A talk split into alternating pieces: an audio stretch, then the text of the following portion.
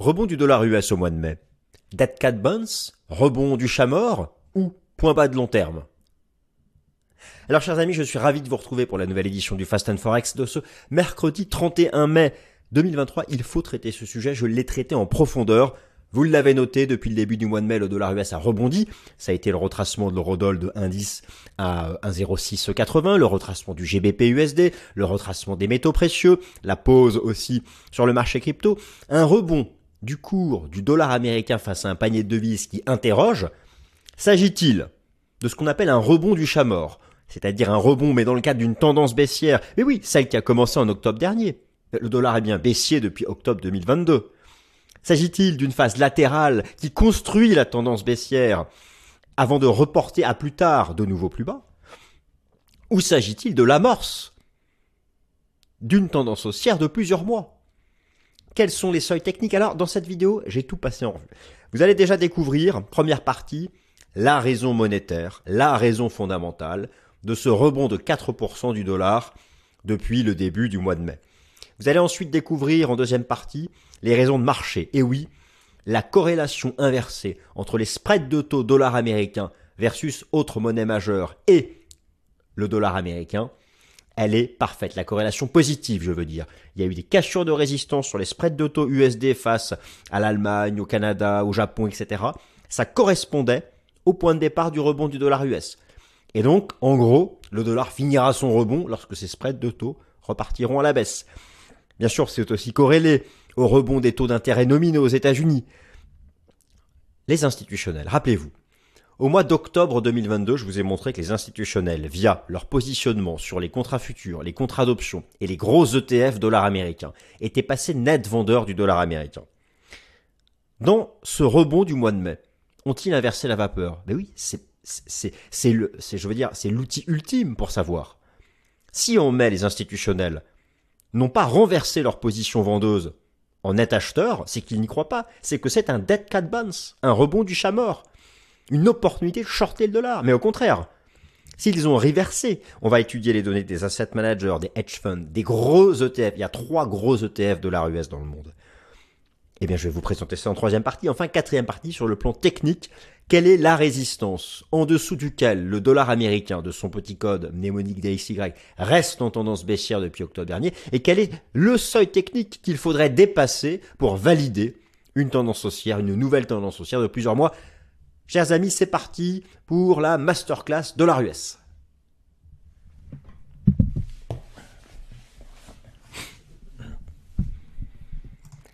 Alors c'est parti, dollar US, dead, dead, cat bounce ou renversement haussier de long terme. Le plan, je viens de vous le donner. Donc je vais le faire apparaître un petit peu. Voilà, on laisse comme d'habitude. Vous savez, il faut prendre le temps quand on, regarde une pièce de théâtre. Il faut laisser le, rideau s'ouvrir, les, acteurs arriver. Et, donc voilà, le plan, je viens de vous le donner. On attaque directement dans le vif du sujet. Les raisons fondamentales du rebond du dollar US DXY au mois de mai 2023. Les raisons fondamentales. Écoutez, il n'y en a qu'une il n'y en a qu'une. Alors, elle-même basée sur plusieurs raisons.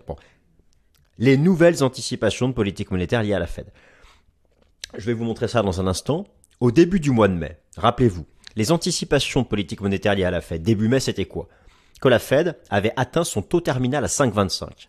Et elle était censée pivoter au début de l'automne. Fin mai maintenant, les nouvelles anticipations liées à la politique monétaire de la Fed sont à une dernière, voire encore à deux hausses de taux du taux d'intérêt des Fed Funds. Alors au minimum 5,50 lors de la réunion du 14 juin prochain qui sera décisive et en particulier moi, je vous invite à suivre la décision de politique monétaire du 14 juin prochain pour voir les, les, les, nouvelles mises à jour, les nouvelles projections de la Fed, car une fois sur deux, la Fed donne ses propres projections en matière d'emploi, d'inflation et même pour ses propres taux d'intérêt.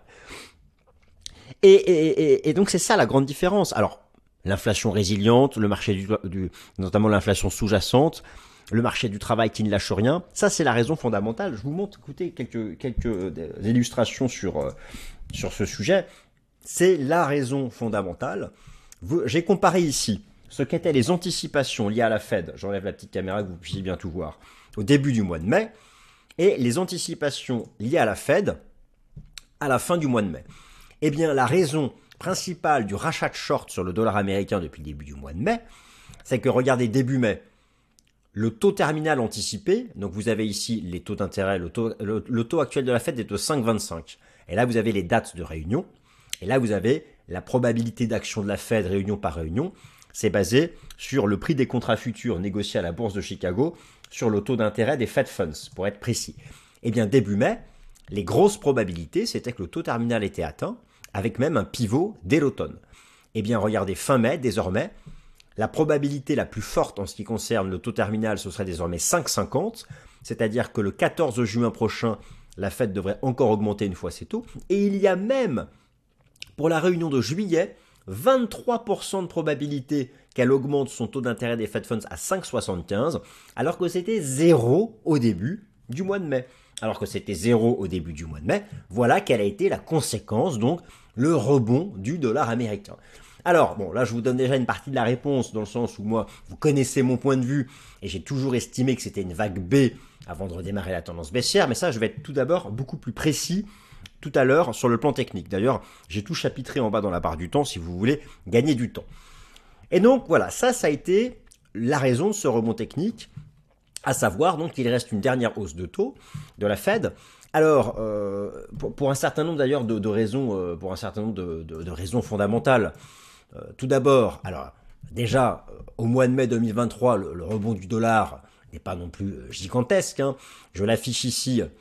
Vous avez ici la performance des indices devises sur le marché d'échange depuis un mois.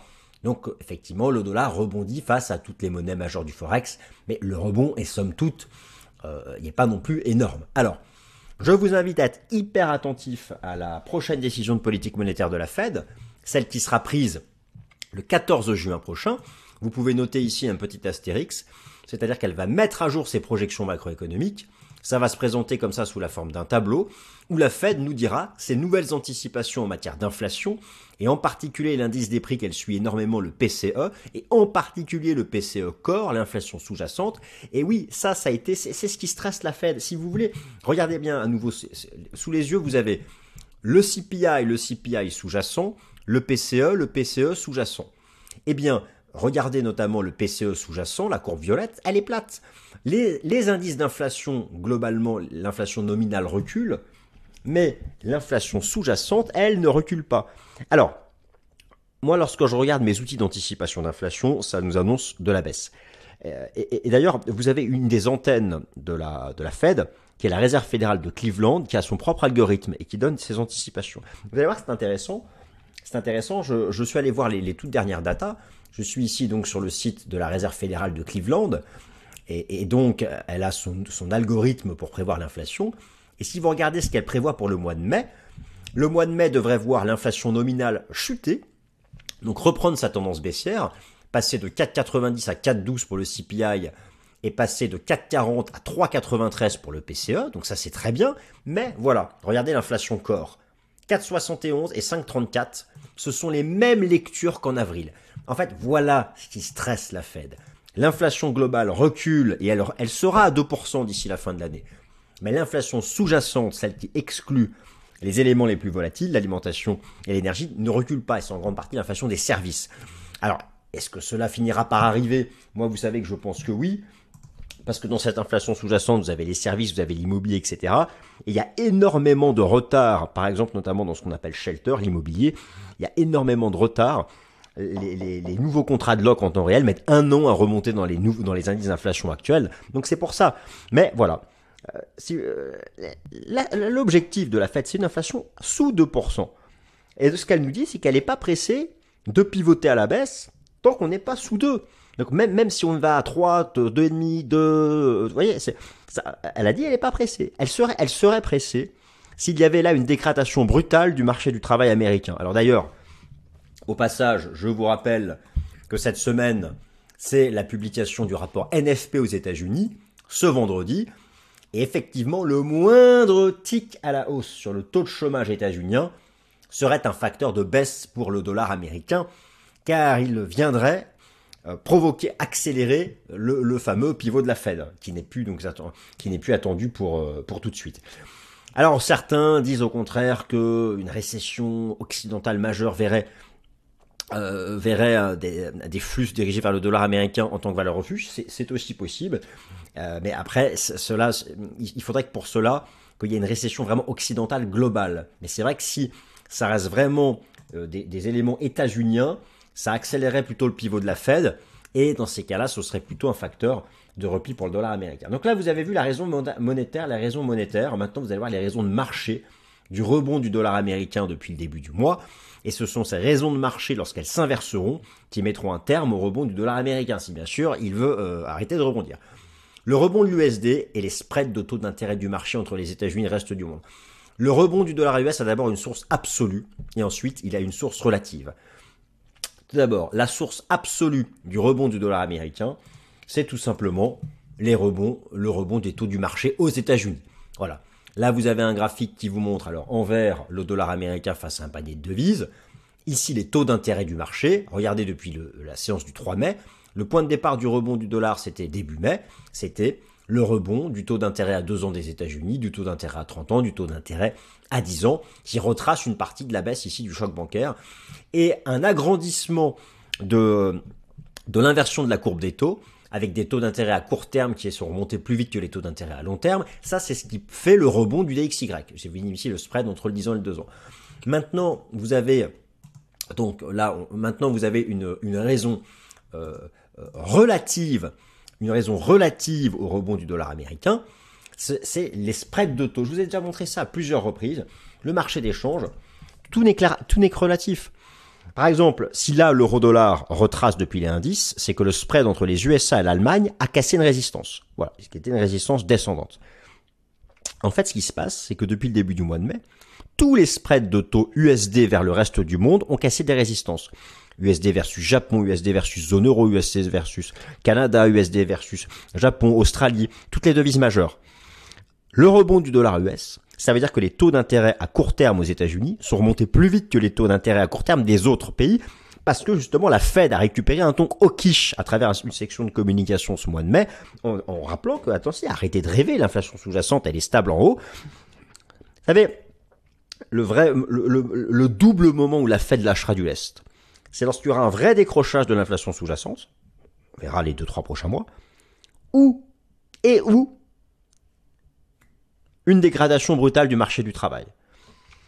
Donc vous dire que pour les actifs risqués, mieux vaut éviter le deuxième scénario. Mais bon, là c'est pas le sujet, ne parlons pas des actifs risqués, nous parlons du dollar américain. Donc regardez bien, le point de départ du rebond du dollar US début mai, ça a été bien le, rebond du spread entre les États-Unis et, le Japon, le rebond du spread entre les États-Unis et l'Allemagne, USD, DEY, pour la zone euro, le rebond du spread entre les États-Unis et l'Australie, j'ai aussi mis le spread de, taux à deux ans entre les États-Unis et le Canada. Voilà, ça c'est la partie relative. Donc en gros, le rebond du dollar américain, le rebond du dollar américain face à un panier de devises.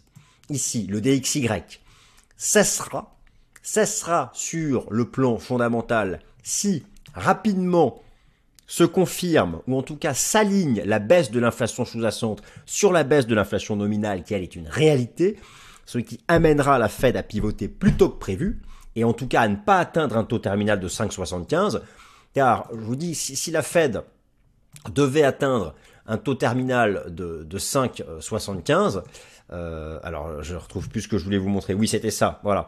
Si la Fed devait atteindre un taux terminal de 5,75, je vous ai euh, remis euh, ça ici, voilà.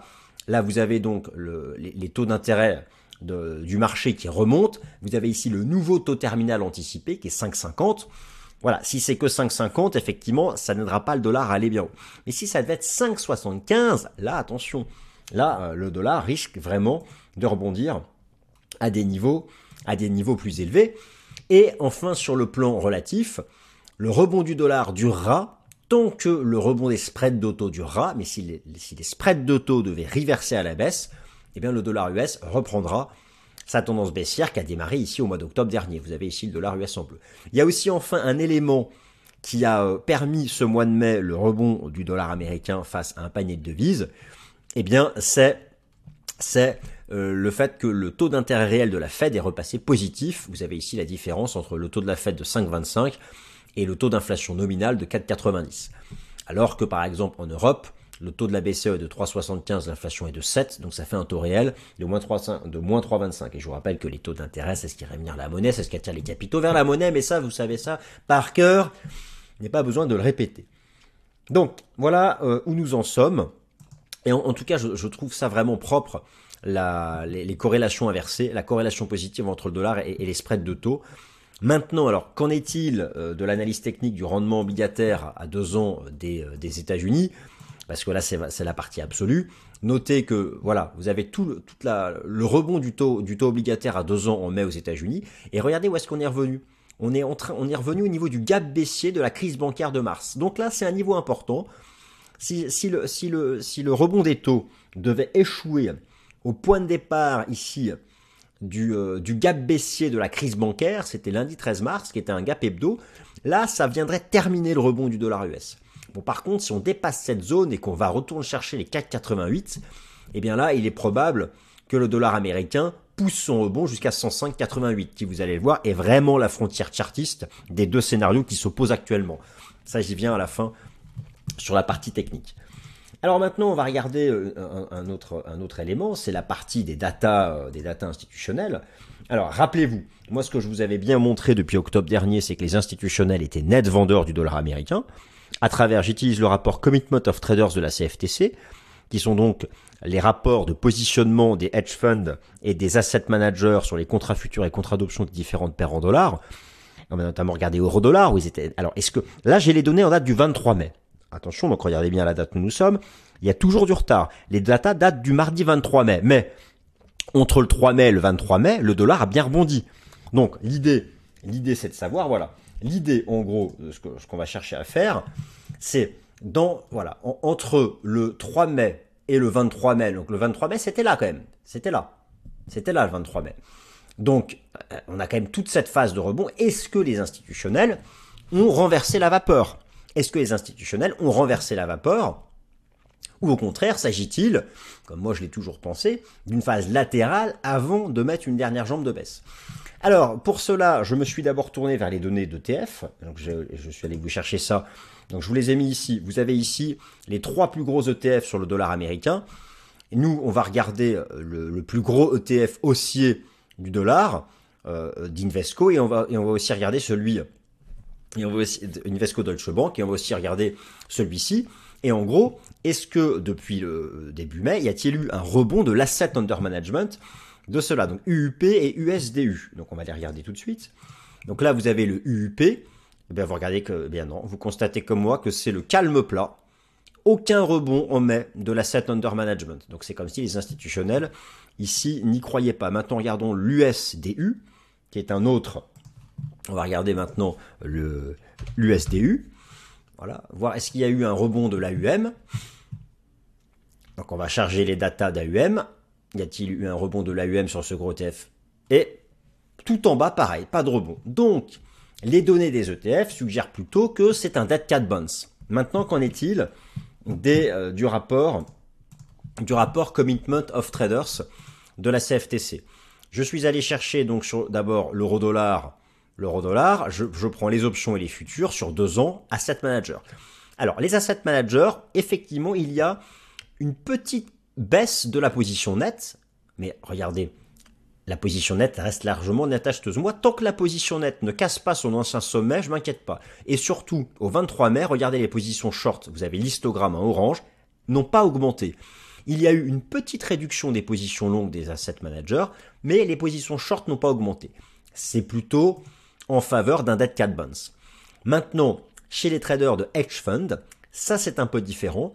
La position nette a reculé, les positions short, regardez, ont dépassé les positions longues. D'ailleurs, la position nette est sous zéro. Mais la tendance de la position nette reste haussière. Là, je vais surveiller ça à la mise à jour euh, en fin de semaine pour voir si les hedge funds passent vraiment vendeurs de l'euro-dollar, c'est-à-dire acheteurs dollar US face à un panel de devises. Bon. Donc ça, c'est mitigé, mais c'est quand même plutôt en faveur du dead cat bounce lorsqu'on regarde les asset managers qui pèsent beaucoup plus en termes d'AUM. Maintenant, on peut regarder sur le GBP USD, qui lui aussi a souffert du rebond technique de l'euro-dollar.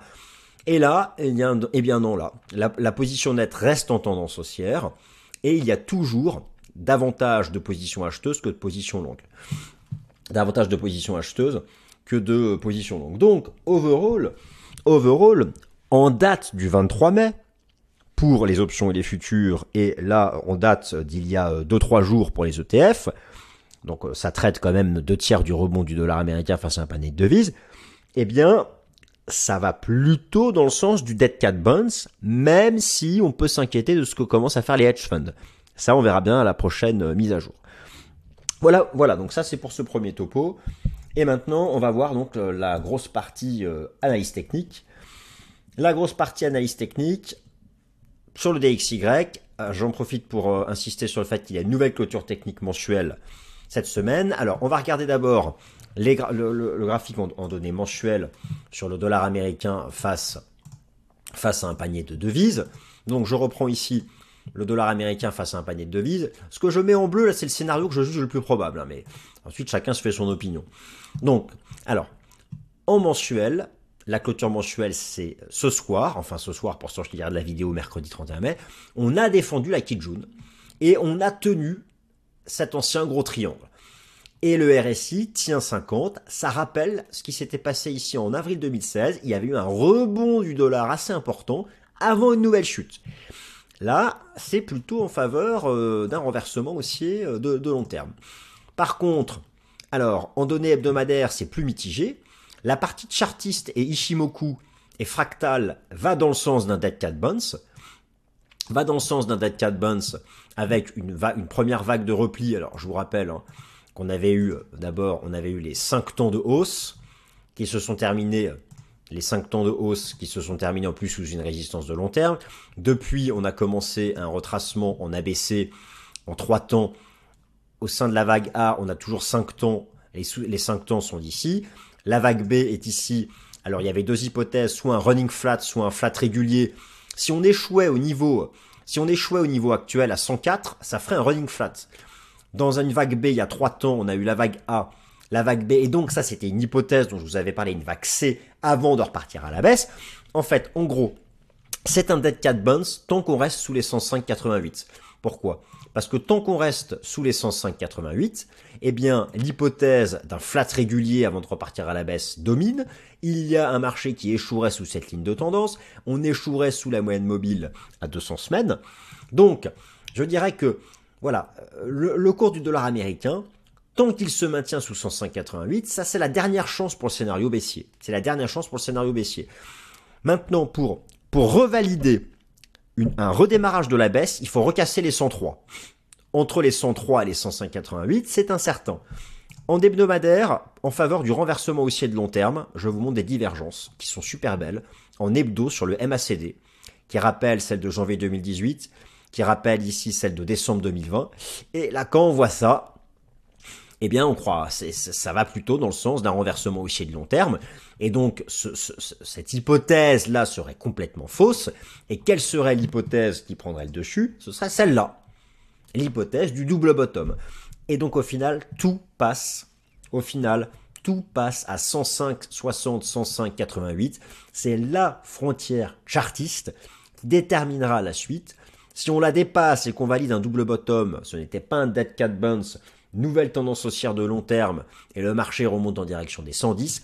Mais en cas de renversement baissier sous les 105,88, d'échec et de cassure des 103, c'était un dead cat bounce, c'était un running flat et le marché partira en direction des 96 et des, euh, des 96 et des 80 euh, euh, des 97 points.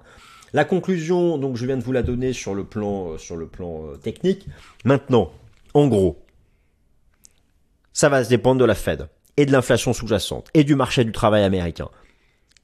Si l'inflation sous-jacente ne lâche rien encore plusieurs mois et que la Fed va à 5,75, ça dépassera la résistance, ça fera un double bottom.